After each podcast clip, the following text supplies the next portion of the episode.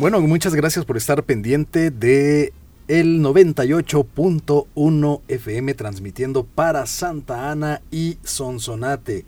Desde esta señal estamos saludándole con el programa Solución Bíblica, enlazados con 100.5 FM Restauración, transmitiendo para todo El Salvador.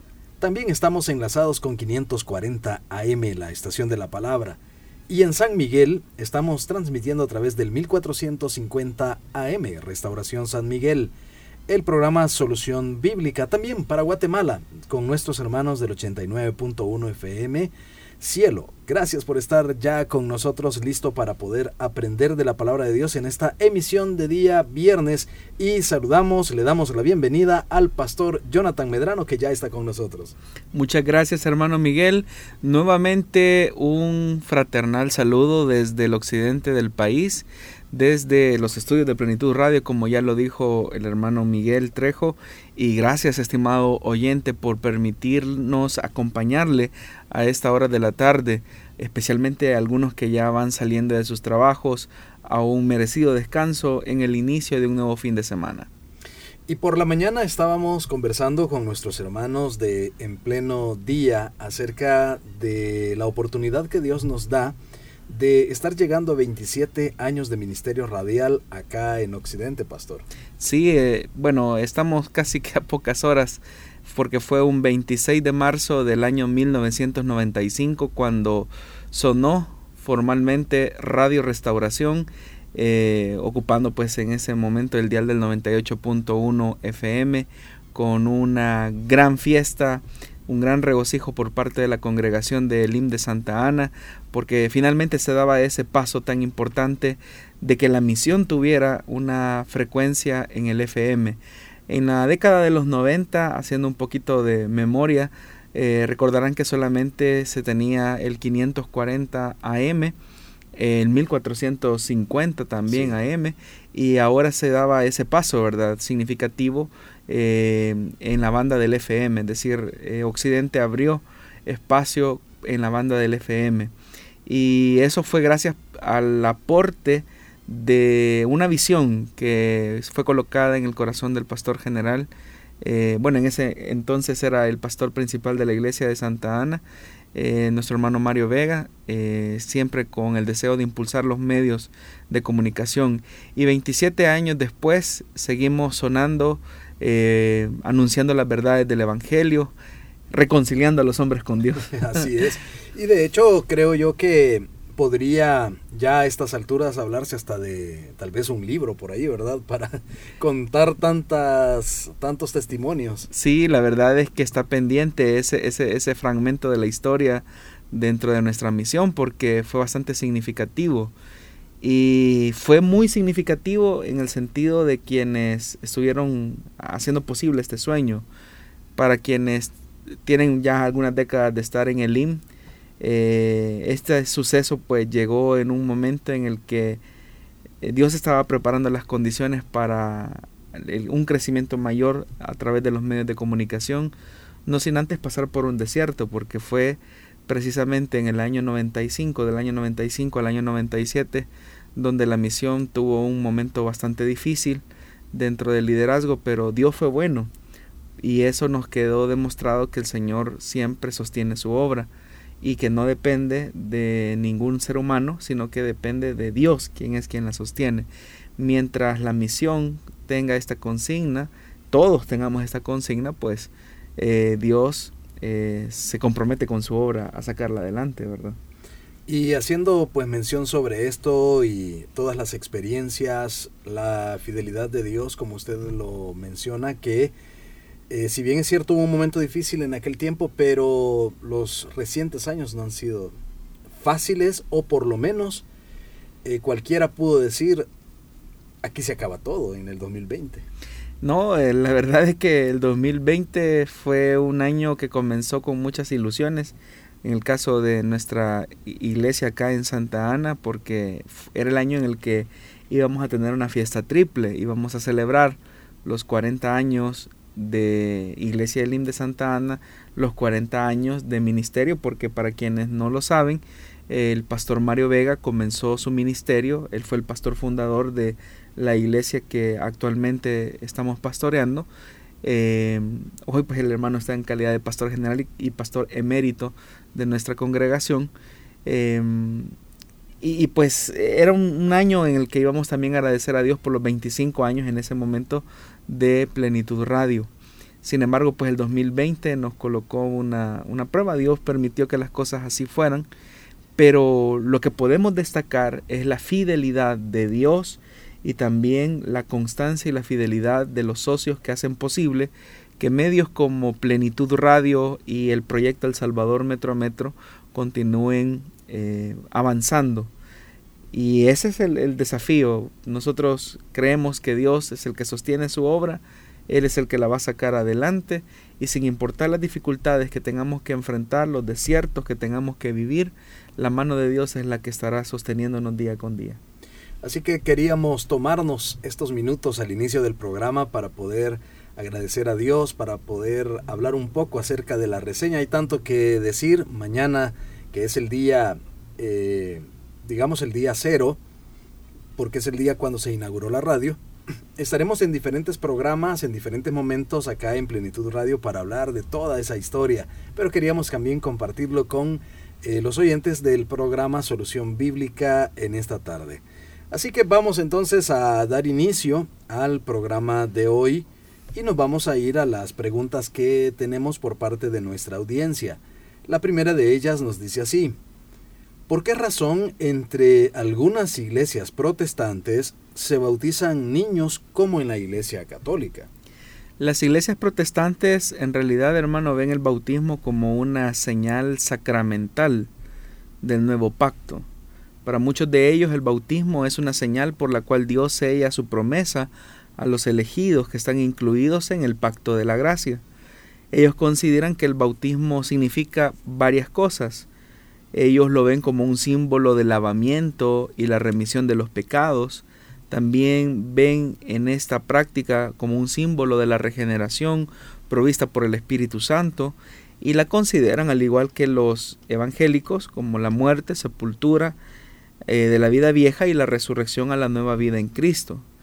Y si bien es cierto, aunque las iglesias protestantes consideran que la señal externa no imparte automáticamente las realidades que representa, hacen una reinterpretación del bautismo a la luz de la señal del pacto que era la circuncisión en el Antiguo Testamento. La explicación que ellos encuentran es que para ellos la circuncisión fue, entre otras cosas, una señal de fe. En el caso de los adultos como Abraham, la fe ocurrió antes de la señal de la circuncisión.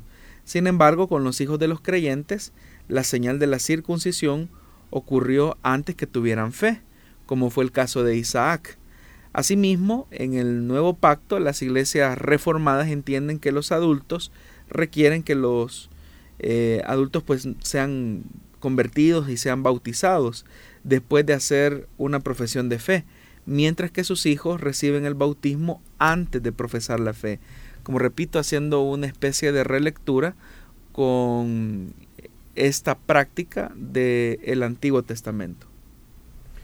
Respecto también a esta pregunta, ¿cuál es la diferencia entre sacramento y ordenanza? Ya que tanto católicos como protestantes se refieren a ciertos ritos como sacramentos y nosotros como evangélicos les conocemos como ordenanzas.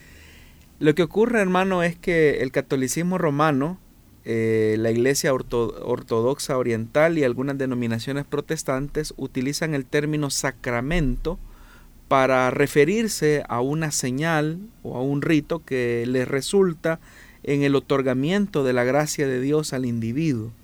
Típicamente existen siete sacramentos en estas denominaciones.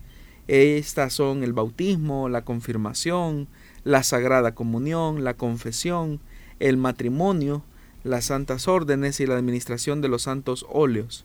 Según la Iglesia Católica, existen siete sacramentos que fueron instituidos por Cristo y dados a la Iglesia para administrarlos y que son necesarios, según la Iglesia Católica, para la salvación porque en cierta medida los sacramentos son como esos vehículos de la gracia que transmiten eh, algún beneficio para salvación. Pero la Biblia, por el contrario, nos dice que esa gracia no es dada mediante símbolos externos y que ningún ritual es necesario para la salvación. La gracia se recibe por gracia. Por eso es que también la misma escritura en Tito capítulo 3 versículo del 4 al 7 dice, pero cuando se manifestó la bondad de Dios nuestro Salvador y su amor para con los hombres, nos salvó no por obras de justicia que nosotros hubiéramos hecho, sino por su misericordia, por el lavamiento de la regeneración y por la renovación en el Espíritu Santo, el cual derramó en nosotros abundantemente por Jesucristo, nuestro Salvador, para que justificados por su gracia, viniéramos a ser herederos conforme a la esperanza de la vida eterna. Entonces, ¿qué, nos, ¿qué es lo que nosotros entendemos por ordenanza? Porque ya dijimos que no se le puede llamar sacramentos. Eh, nosotros como evangélicos no vemos el bautismo ni la cena del Señor como sacramentos porque estos ritos en sí mismos no transmiten ninguna gracia, más bien son símbolos de una verdad que es más profunda y que el creyente vive internamente. Nosotros llamamos ordenanzas al bautismo en agua como a la cena del Señor porque es simplemente una práctica o una ceremonia prescrita. Algunos protestantes y evangélicos vemos las ordenanzas como reconstrucciones simbólicas del mensaje del Evangelio, que Cristo vivió, murió y resucitó entre los muertos, subió a los cielos y algún día regresará. En vez de requisitos para la salvación, las ordenanzas en realidad cumplen una función pedagógica y visual para hacernos comprender mejor y apreciar lo que Jesucristo logró por nosotros en su obra redentora cuando fue a la cruz del Calvario. Las ordenanzas están determinadas por tres factores. En primer lugar, fueron instituidas por Jesucristo. En segundo lugar, fueron enseñadas por los apóstoles. Y en tercer lugar, fueron practicadas por la iglesia primitiva siendo que esa es, ese es el contexto por el cual se le da una, un, valor eh, importante, simbólico dentro de las iglesias evangélicas al bautismo que se practica una vez y a la cena del Señor que es una reconmemoración de los padecimientos de Cristo en la cruz, para nosotros eh, la ordenanza como tal cumple esa función.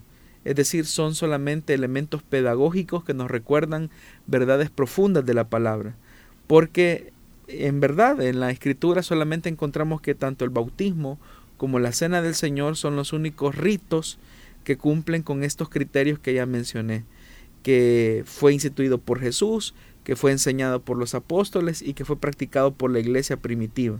Entonces, ese filtro solamente eh, lo pasa la cena del Señor y el bautismo en agua. Ninguna de las ordenanzas y es requerida desde la comprensión evangélica para la salvación y ninguna es un vehículo de dispensación de gracia, solamente son elementos simbólicos pedagógicos que buscan rescatar la memoria de fe de la iglesia.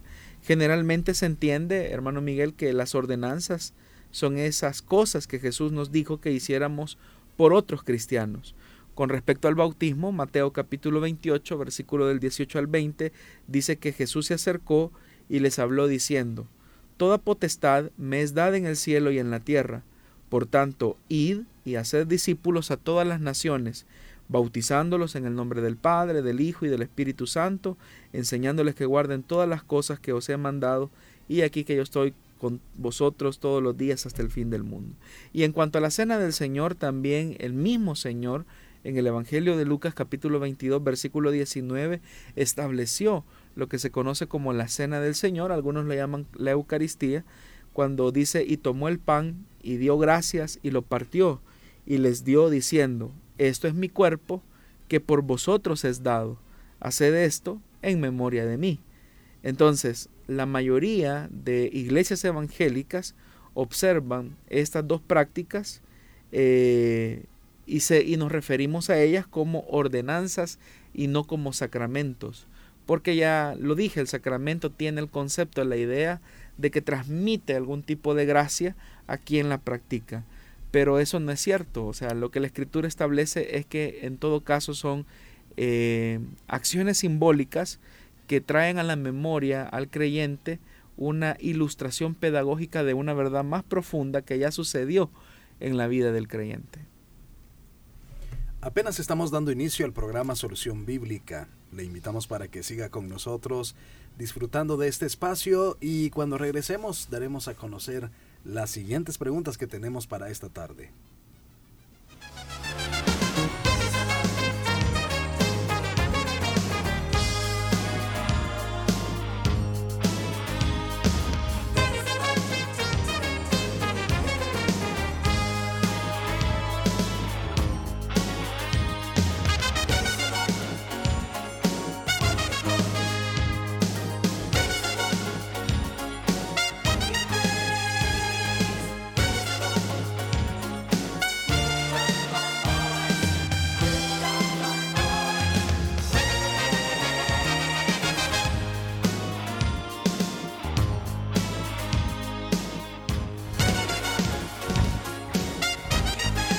Escríbenos tus preguntas al número de WhatsApp de Plenitud Radio 503 7848 5605 y número de WhatsApp de Restauración 503 78 56 94 96.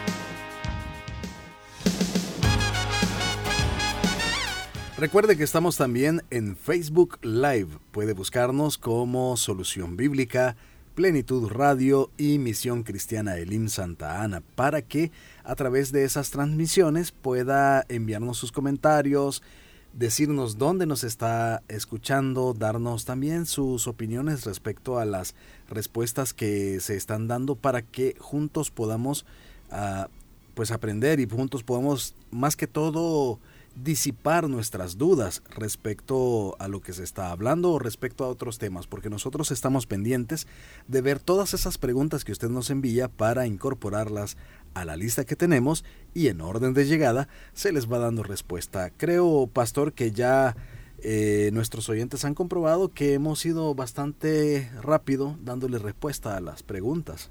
La verdad es que la segunda emisión del programa nos permite poder atender eh, la mayor cantidad de preguntas de nuestros oyentes. Así que les animamos para que a través de los diferentes medios que eh, la Corporación Cristiana de Radio y Televisión pone a su disposición, usted pueda hacernos llegar su pregunta.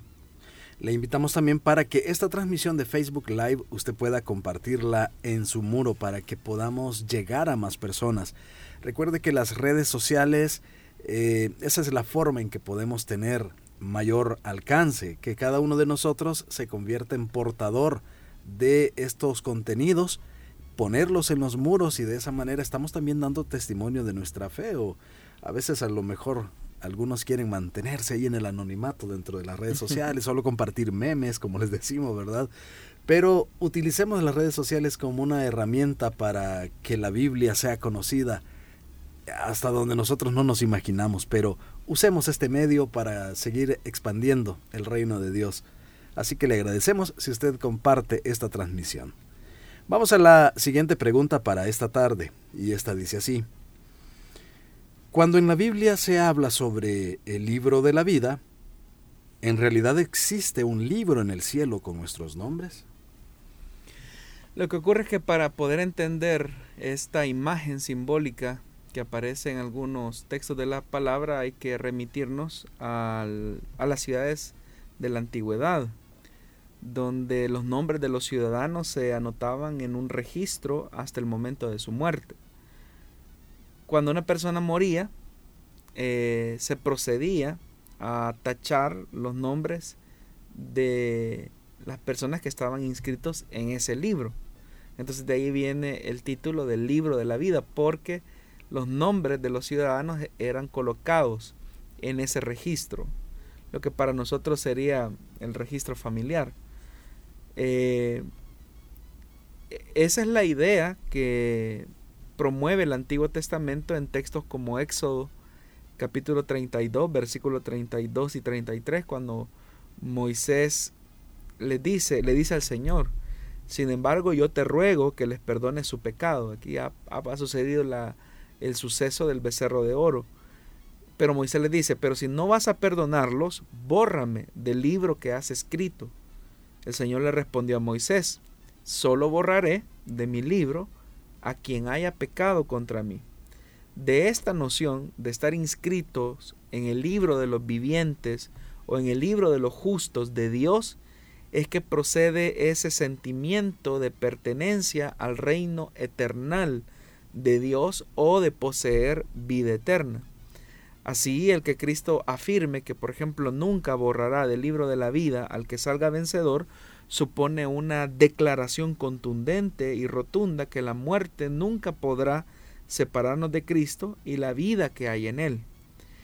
Ahora, Dios no necesita un libro como tal para saber y recordar quién está inscrito en Él. Él no lo necesita. La figura del libro es un símbolo que nos dice que siempre estamos en el pensamiento y en el corazón de Dios. Es decir, Dios tiene muy buena memoria, Él recuerda todo, absolutamente todo. Pero cuando se habla del libro de la vida, hay que tomar en cuenta que Dios es un Dios de vida. Y por lo tanto, aquellos que están inscritos en el libro de la vida están en la mente y en el corazón del Dios de la vida. Eso es bastante enriquecedor, es bastante glorioso porque significa que nuestro nombre no está en una hoja de papel, sino que está en la mente, en el corazón, en la memoria de nuestro Dios. Así que mm, el recurso que el escritor utiliza cuando habla del libro de la vida lo hace precisamente en alusión a esta práctica que las ciudades de la antigüedad tenían. Vamos a aprovechar este bloque para seguir escuchando más de las preguntas que nos envían. Y esta tercera pregunta nos dice así. En algunos mensajes sobre la naturaleza de Cristo he escuchado el término unión hipostática. ¿Qué significado tiene dicho término teológico? La doctrina de la unión hipostática fue promulgada por primera vez en el concilio de Calcedonia en el año 451. Y en realidad en esta reflexión se establece que las dos naturalezas de la deidad y humanidad de Jesucristo se encuentran unidas en hipóstasis en la persona de Jesucristo. De ahí viene el nombre eh, hipóstasis. Entonces debemos de recordar, hermanos y hermanas, que en el momento que se produce el milagro de la encarnación del Hijo de Dios, la naturaleza humana quedó inseparablemente unida a la naturaleza divina en la persona única de Jesucristo.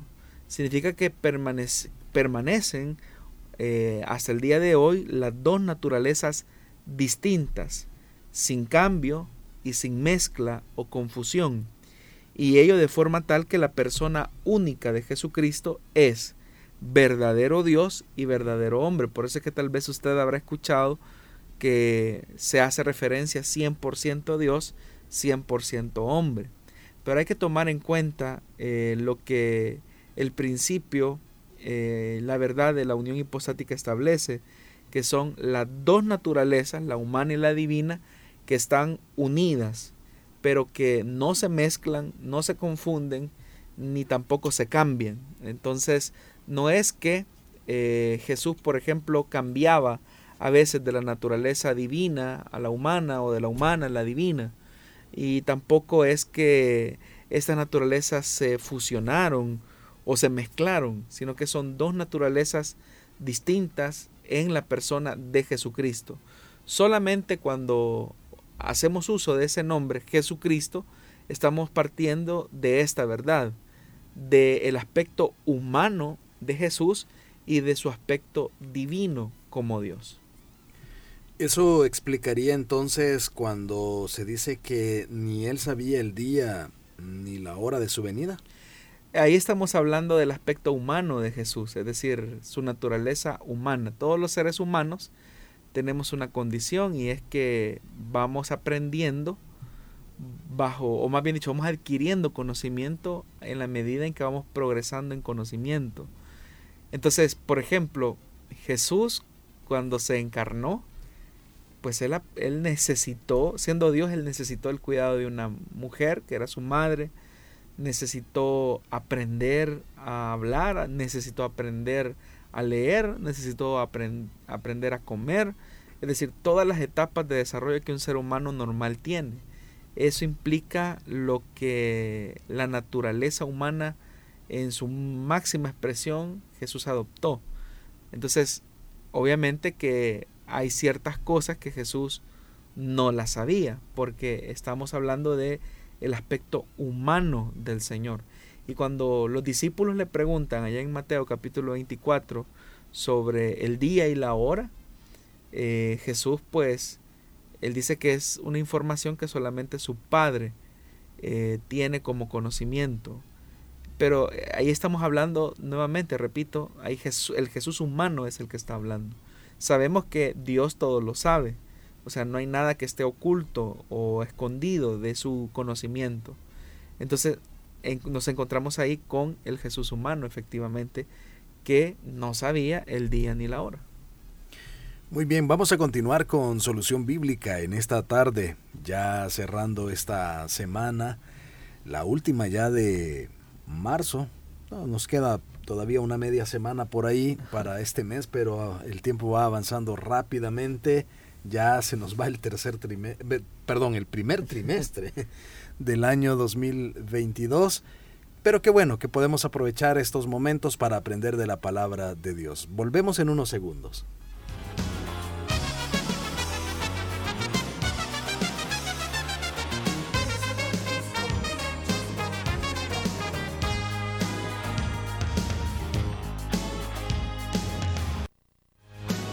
100.5 FM Restauración, transmitiendo en vivo Solución Bíblica.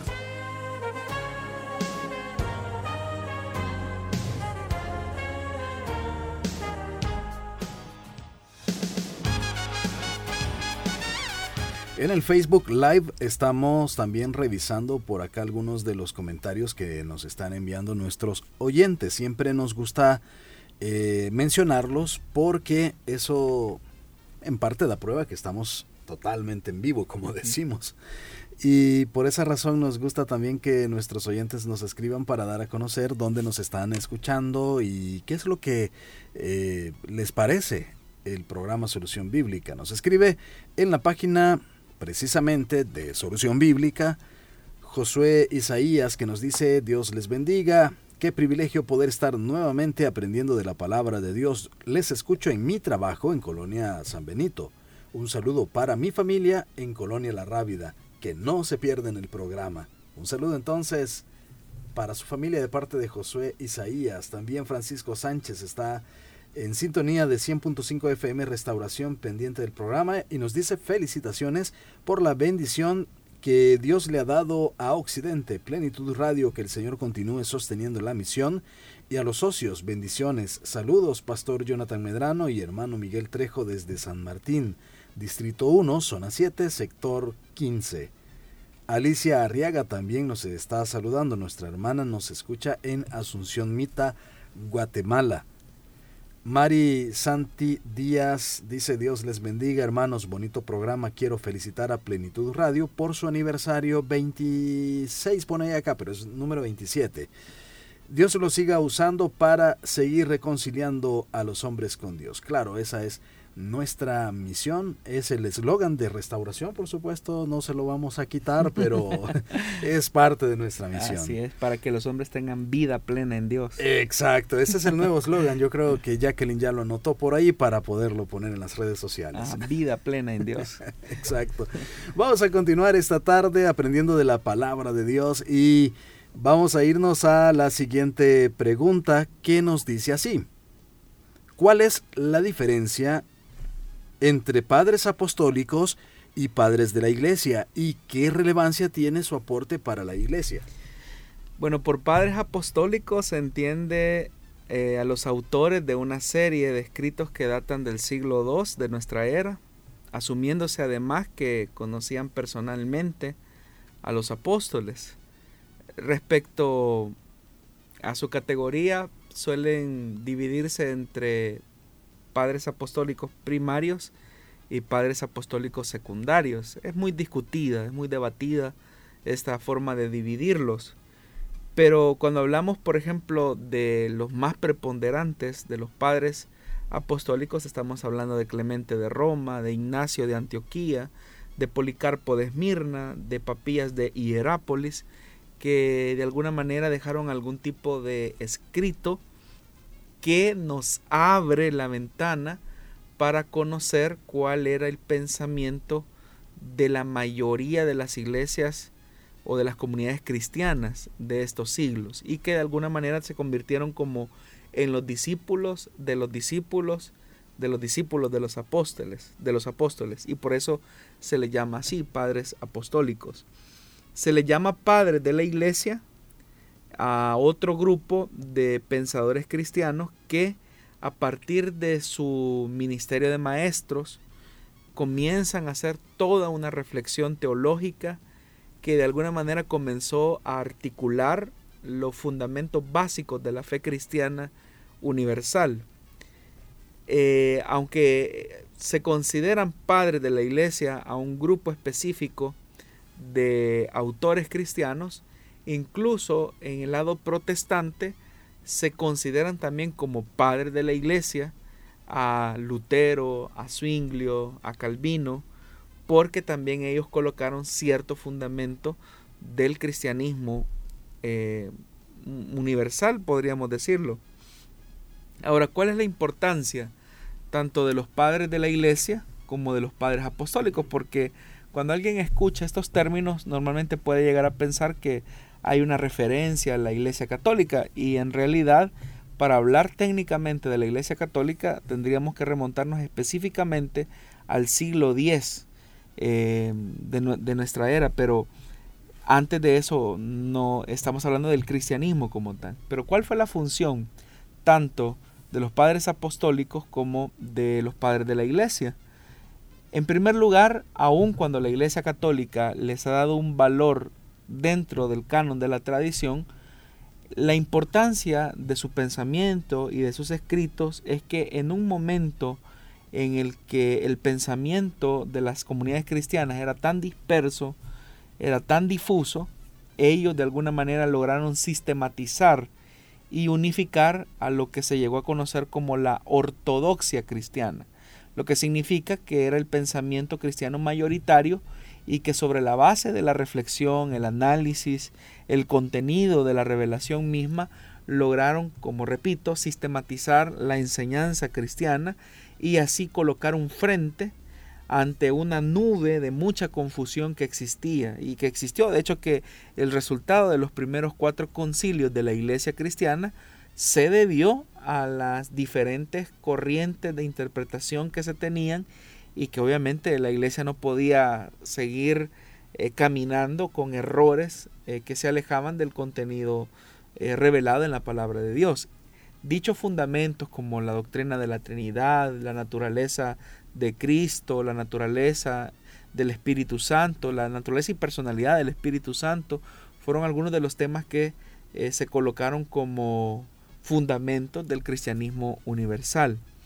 Entonces, el aporte que se dio por parte de los padres de la iglesia y los padres apostólicos tiene que ver con esa sistematización de las verdades que ahora nosotros llamamos es lo, tan famoso sana doctrina. A veces yo a veces he escuchado en algunos eh, ministerios eh, ese, ese, ese, término, ¿verdad?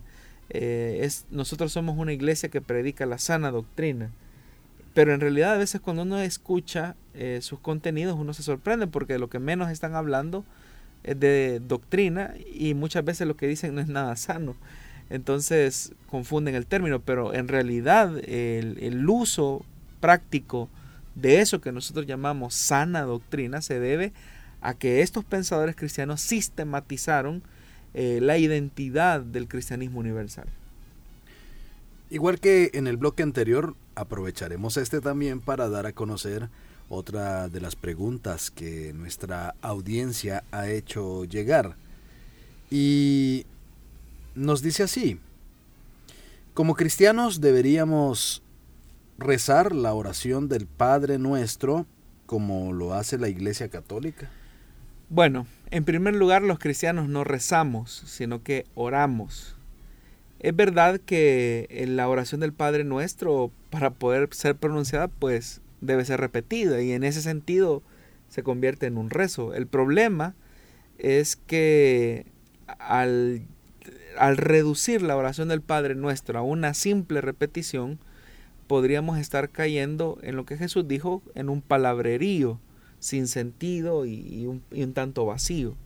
Como cristianos pienso yo, hermano Miguel, que debemos de aprendernos de memoria la oración del Padre Nuestro, en cualquiera de sus versiones, pero lo importante, más que que nos aprendamos de memoria el Padre Nuestro, con lo cual podemos comenzar una oración, es que entendamos la profundidad de lo que cada uno de sus componentes eh, expresa la oración del Padre Nuestro. En realidad es la oración modelo, la oración modelo que Jesús enseñó. Jesús nunca dijo que, que repitiéramos la oración solo por repetirla, sino que entendiéramos la estructura de cómo podemos acercarnos y platicar, orar eh, para con Dios. Entonces no hay nada de malo en que un cristiano antes de comenzar a orar repita la oración del Padre Nuestro, pero luego con el entendimiento de cada una de sus, de sus componentes dentro de la oración, comenzar a hablar a Dios en esas direcciones.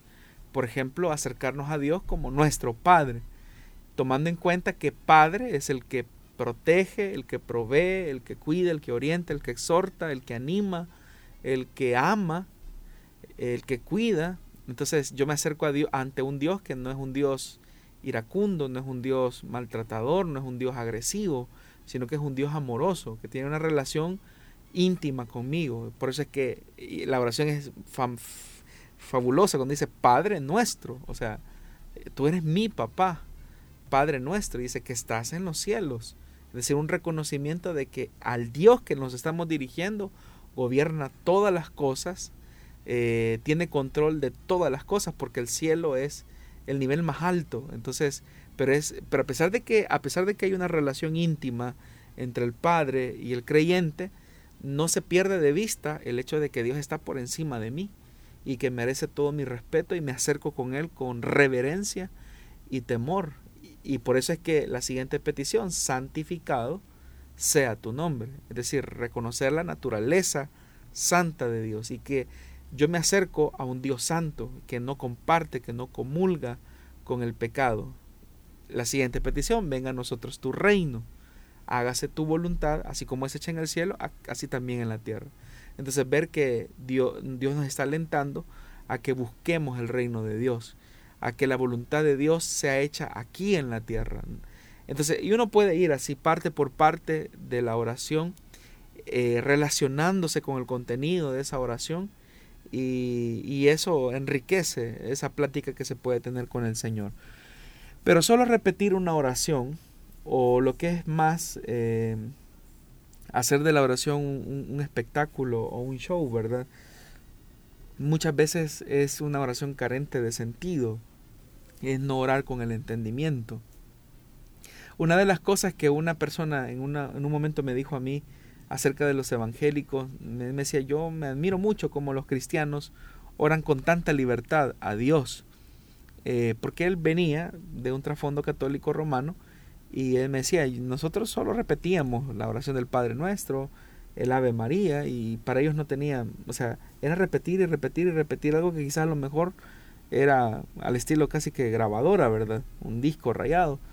Pero me decía, cuando vine al Evangelio me sorprendí de la de la franqueza con la que podemos hablar con Dios, de la sinceridad con la que podemos hablar con Dios, de la intimidad, pero también del respeto reverente que hay que tenerle a Dios.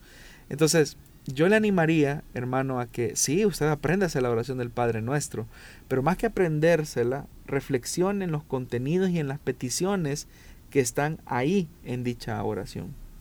En todas las oraciones se debe tener en cuenta esa guía que el Padre Nuestro ofrece o pueden haber oraciones donde solo se ore por alguna de las de ellas. Lo que ocurre es que una oración, bíblicamente hablando, es la que contiene medianamente algún o más de un, algún elemento del Padre Nuestro. Por ejemplo, eh, en toda oración debe de existir una confesión sincera a Dios, perdona nuestros pecados. Pero inmediatamente la oración me compromete con mi prójimo, porque dice, así como nosotros perdonamos a los que nos ofenden. Entonces, si yo quiero hablar del perdón con Dios y quiero saldar una cuenta con Dios, tengo que estar consciente que pues hay, un, hay una persona con la que no tengo muy buena relación. Puede ser mi esposo, mi esposa, mis hijos, mi padre, mi hermano. Entonces la misma oración me llega a reflexionar. Dios mismo me habla por medio de la oración y me dice, bueno, tienes que solucionar una situación con alguien. Porque mientras no soluciones esto, yo no puedo escucharte. A eso también, más adelante, el Nuevo Testamento, específicamente en las cartas de Pedro, habla y exhorta a los maridos para que no tengan ningún tipo de contrariedad con sus mujeres, porque si no tienen, eh, si, no tienen una, una, una, condición saludable con su esposa, que es la que, con la que duermen, eh, sus oraciones son, encuentran estorbo, dice la escritura. Entonces, eh, la, misma oración, el mismo contenido de la oración ya nos va estableciendo incluso cuál es la dinámica y la relación que Dios espera establecer con cada uno de los creyentes. En el caso de cuando se hacen oraciones en la iglesia o los cristianos aprenden a decir primero, si bien es cierto, Padre que estás en los cielos, y se termina con en el nombre de Jesús, amén. ¿No sería esto una repetición o si debe eh, esto debe enmarcar la oración del cristiano? volvemos otra vez al punto, es decir, cuando nosotros decimos en el nombre de Jesús, amén, así sea, cuando yo estoy apelando al nombre de Jesús, estoy diciendo que mi mediación, es decir, el puente que me conecta con el Padre, es Jesús. Y lo que pido, lo pido eh, reconociendo la mediación sacerdotal de Cristo. Entonces, para mí, Jesús es mi mediador ante el Padre. Y todo lo que estoy pidiendo, lo estoy pidiendo no a cuenta propia, sino que a cuenta de Jesús. Eh, eso es lo que Jesús nos enseñó.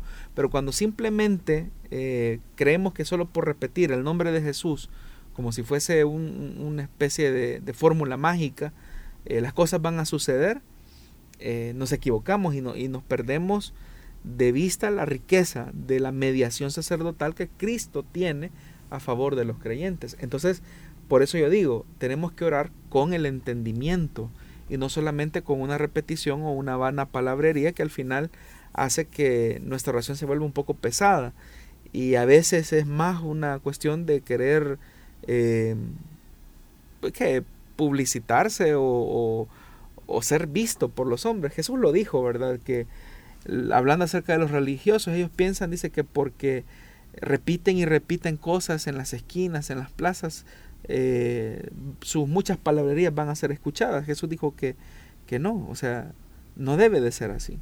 Entonces la oración no debe ser un exhibicionismo, sino que la oración tiene que ser, tiene que partir de esa necesidad continua que yo tengo de Dios. Cuando yo oro humildemente le estoy diciendo a Dios, dependo solamente de ti.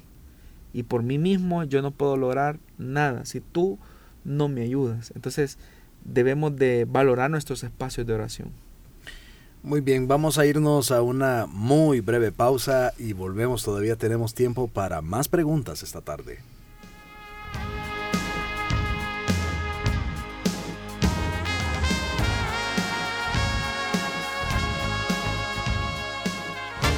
Solución Bíblica. Puedes escucharlo en Spotify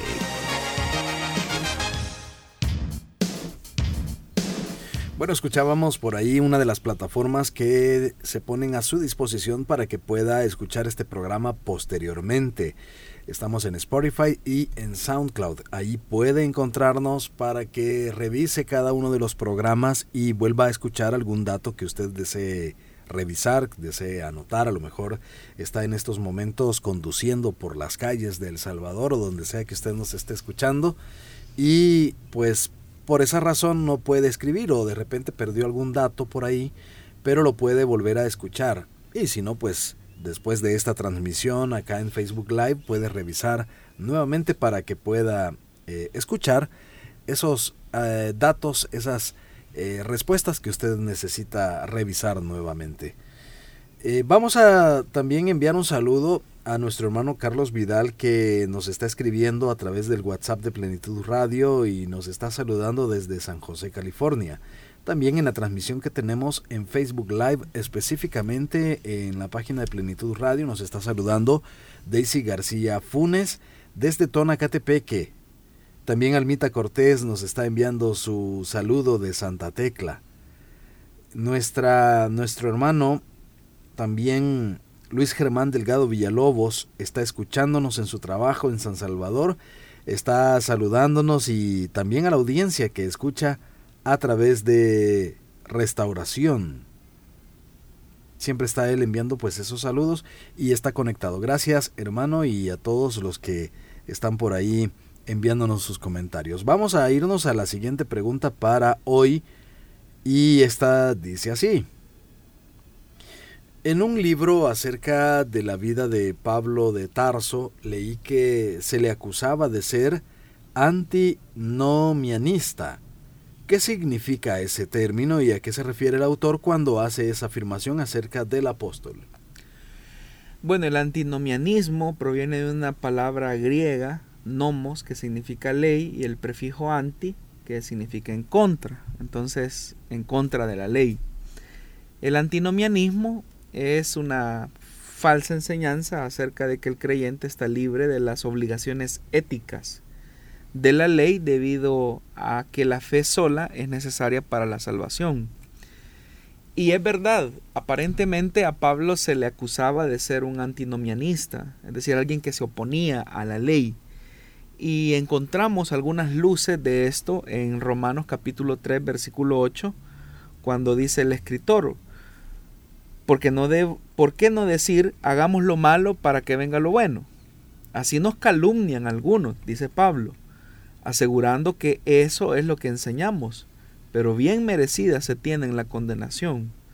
Más adelante en el capítulo 6 Pablo dice, ¿qué concluiremos? ¿Vamos a persistir en el pecado para que la gracia abunde? Entonces, ¿qué? dice el verso 15. ¿Vamos a pecar porque no estamos ya bajo la ley, sino bajo la gracia? De ninguna manera. Entonces, estos pasajes de Romanos nos reflejan que había toda una conspiración en contra del apóstol Pablo que hacía creer que él estaba enseñando una especie de libertinaje entre los creyentes, al punto de decir, bueno, no importa lo que tú hagas porque estás bajo la gracia de Dios, bajo la fe en Jesucristo, y tú puedes vivir como quieras porque tú ya tienes la salvación que se recibe por gracia, así que no importa la, la vida que tú lleves. Entonces Pablo tiene que defenderse y lo hace en su carta a los romanos Dicho sea de paso, la iglesia en Roma no fue fundada por Pablo, pero dentro de sus planes misioneros él tenía pensado ir a la iglesia de Roma. Entonces a Pablo le preocupaba que la iglesia de Roma tuviese un concepto eh, de él, que él era un promotor de libertinaje, alguien que eh, básicamente hacía a un lado la ley. Pero en realidad en la carta a los romanos Pablo expresa que la ley cumple una función claramente definida y es identificar la naturaleza humana. La ley lo que nos dice es que estamos mal, que estamos en una condición de pecado, que nuestra naturaleza siempre se inclina hacia lo malo, pero ante esa situación Pablo quiere decir y defender su posición en el argumento que la ley por sí misma, solo que se nos señale que algo esté mal, no cambia la naturaleza del hombre. Y usted puede leer los primeros seis capítulos de la carta a los romanos donde Pablo lleva ese argumento lógico pasando desde la ignorancia de los gentiles hasta el conocimiento de los judíos, pero a ambos la ley los desnuda como pecadores. Entonces, seguramente a eso se refiere el autor del libro que usted leyó cuando usted menciona que el autor dice que se le señalaba a Pablo de que era un antinomianista, es decir, una persona que se oponía a la ley, pero claramente en estos pasajes de Romanos nosotros entendemos que no era así. Ya falta poco para finalizar nuestro programa, pero una madre de familia nos envía una situación para que podamos, bueno, para que el pastor pueda darle una guía al respecto. Dice así, tengo una hija de 15 años que hace poco me confesó que siente atracción hacia una de sus amigas. Como cristiana no sé qué hacer, me siento muy mal. Desde niña la hemos llevado a la iglesia, pero en la escuela donde estudia siempre sufrió bullying. Le decían que era fea y que nadie se fijaría en ella. ¿Qué puedo hacer? Me siento desesperada. Bueno, en primer lugar, estimada hermana, eh, el hecho que su hija haya tenido el valor de confesarle a usted su lucha, ya habla de que su hija no quiere estar en esa situación, que le afecta esa situación. Usted menciona un elemento importante y dice que de niña ella siempre sufrió acoso, lo que hoy popularmente llamamos bullying, y que una de las cosas que más le decían a su hija era que ella era fea. Eh, normalmente la homosexualidad en mujeres tiene una característica y es que hay una hay una, una concepción que la mujer con tendencias lésbicas tiene y es que normalmente, normalmente cree que ningún hombre se va a fijar en ella. Eh, la admiración que pueda sentir a la belleza de otra mujer eh, la comienza a traducir en una especie de preferencia de tipo sexual. Entonces, lo que ella quisiera hacer y lo que ella ve en otra mujer se transforma esa admiración en, una, en lo que algunos llaman la preferencia sexual de esa persona.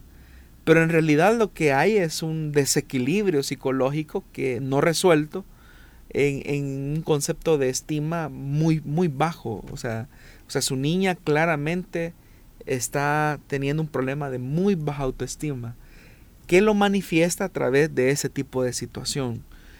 Yo en realidad no creo que su hija necesariamente eh, eh, sea homosexual, habría que conocer el caso, sino que simplemente lo que está manifestando es su situación no resuelta de baja autoestima y el acoso escolar eh, por el que ha venido por años. Entonces ella no se siente una mujer, no se siente agraciada, no se siente bella, siente que no va a ser atractiva, piensa que una mujer solamente es valorada por su aspecto físico, pero es ahí donde, donde usted puede buscar ayuda, puede ser ayuda profesional, pastoral en primer lugar, obviamente, con alguien que tenga capacidades para hacerle entender a esta niña el valor que tiene como mujer, para que ella redescubra su feminidad. Eh, y al hacerlo, ella va a entender que el valor de una mujer trasciende al aspecto físico, es decir, la mujer es más que un simple bonito cuerpo. Y también hacerle entender que todas las cosas que Dios hizo las hizo bellas en su tiempo y que el concepto de belleza que el mundo establece es un concepto sesgado, pero que no es el concepto de Dios, porque todo lo que Dios hace es bueno, es bello. Así que es de, de comenzar a, a reconstruir y a sanar la baja autoestima que ella tiene. Estamos llegando al final del programa Solución Bíblica, agradeciendo a todos nuestros oyentes que siempre están pendientes de escucharnos y también de enviarnos sus reportes. Nuestro hermano Héctor Navidad siempre se está reportando desde las calles de San Salvador. En esta ocasión solo nos está enviando por acá una fotografía y bueno, vamos a hacer uso tal vez del don de... no sé cómo llamarle, pero creo que es el bulevar, cerca del bulevar Tutunichapa Así que si él nos... Ah, bueno, dice la 25 Avenida Sur. Creo que no nos... No le atinamos, pero bien. El punto es que nuestro hermano siempre está escuchándonos a través de eh, la radio, Radio Restauración, en su vehículo y así varios de nuestros oyentes que no se reportan. Tal vez en el momento ellos no nos pueden enviar eh, sus mensajes, eh, pero sabemos que nos están escuchando por ahí, en el tránsito. Sí, y qué bien que esta hora la puedan utilizar, estimados hermanos, para aprender junto a nosotros, ya que especialmente los días viernes, a las puertas de un fin de semana, el tráfico puede tornarse un poco difícil. el tráfico de día viernes. Creo que, en San Salvador. Y a quienes pues tal vez están en los chorros, en la bajada de los chorros, como le decimos nosotros, que si bien es cierto, es una bajada, pero creo que los frenos ahí sufren bastante. Sí, la verdad es que sí, pero hay que armarse un poco de paciencia y nosotros le acompañamos en ese trayecto. Exacto, y también saludos a quienes se dirigen hacia la congregación. En el caso de el IM San Salvador o el IM Central, como nosotros le, le decimos, el culto pues da inicio a las 6 de la tarde. En el caso de Santa Ana, Pastor, ya se modificó también, ¿verdad? Sí, a las 6.15 de la tarde, antes comenzaba a las 6.30, pero ahora comienza a las 6.15, de tal forma que sé que muchos de nuestros hermanos eh, que vienen ya en dirección a la congregación están sintonizando este programa. Así que a apresurarse. Muy bien. Y bueno, mencionar algo rápidamente también dentro de estas nuevas... Eh, volviendo a la normalidad, digamos, eh, se van a reabrir las células infantiles. Sí, la verdad es que Dios ha sido muy bueno. Em, tratamos la manera de apegarnos a todas las directrices de como misión, ese es nuestro sentido. Y por eso es que el sábado 2 de abril, si no soy mal, damos inicio nuevamente a la atención eh, de nuestros niños en las diferentes células infantiles. Así que yo animo a todos los líderes, a las hermanas lideresas de células infantiles que con entusiasmo retomemos esta tarea de evangelización con nuestros niños. La hablaba, creo que la semana pasada fue con el pastor de iglesia infantil, nuestro hermano y amigo Eric Lazo, y él me compartía un poco de los contenidos de la enseñanza que se le va a dar a los niños. Y es todo un abordaje que se hace a partir de la experiencia que ellos pudieron haber tenido durante estos días de pandemia. Él me decía que las lecciones van a estar disponibles en, su versión digital para que nuestros hermanos pues puedan eh, eh, obtenerlas y a nosotros nos llena de mucha bendición porque nuestros niños lo necesitan. Eh, Iglesia Infantil también abre sus puertas nuevamente siguiendo los protocolos de bioseguridad. Así que hermanos y hermanas, líderes y lideresas a hacer lo mejor de sí. Muy bien, gracias por habernos acompañado y responder todas las preguntas, pastor. Gracias, hermano Miguel, y solamente aprovecho para invitar a los oyentes para que mañana a las 10.30 eh, en el programa Juventud del IM Radio que se transmite a través del 98.1 FM y también a través del internet, estén pendientes porque tenemos un programa muy especial con la persona que tuvo la visión de, de que Radio Restauración naciera acá en Santa Ana, nuestro hermano Mario Vega, ¿verdad?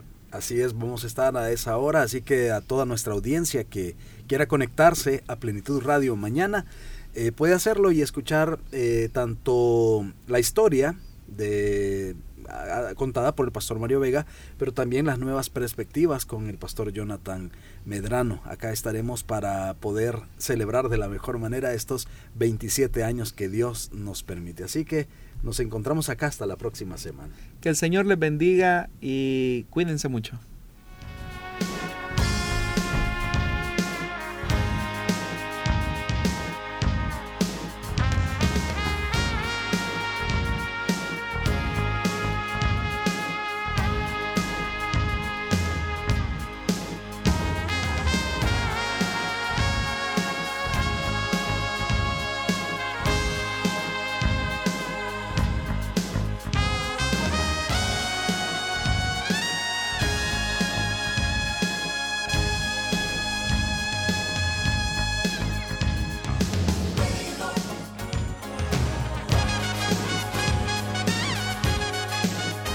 Solución Bíblica. Puede escucharlo en SoundCloud.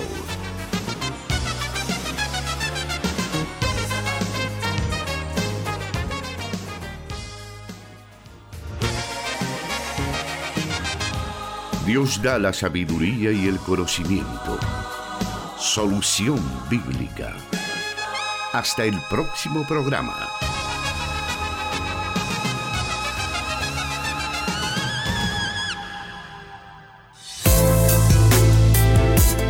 Música y mensajes de vida en plenitud. Plenitud Radio. Vida en Dios. Plenitud Radio. el alimento sólido, solo en la palabra de Dios. Reúnase con nosotros esta noche en Iglesia Elim de Santa Ana.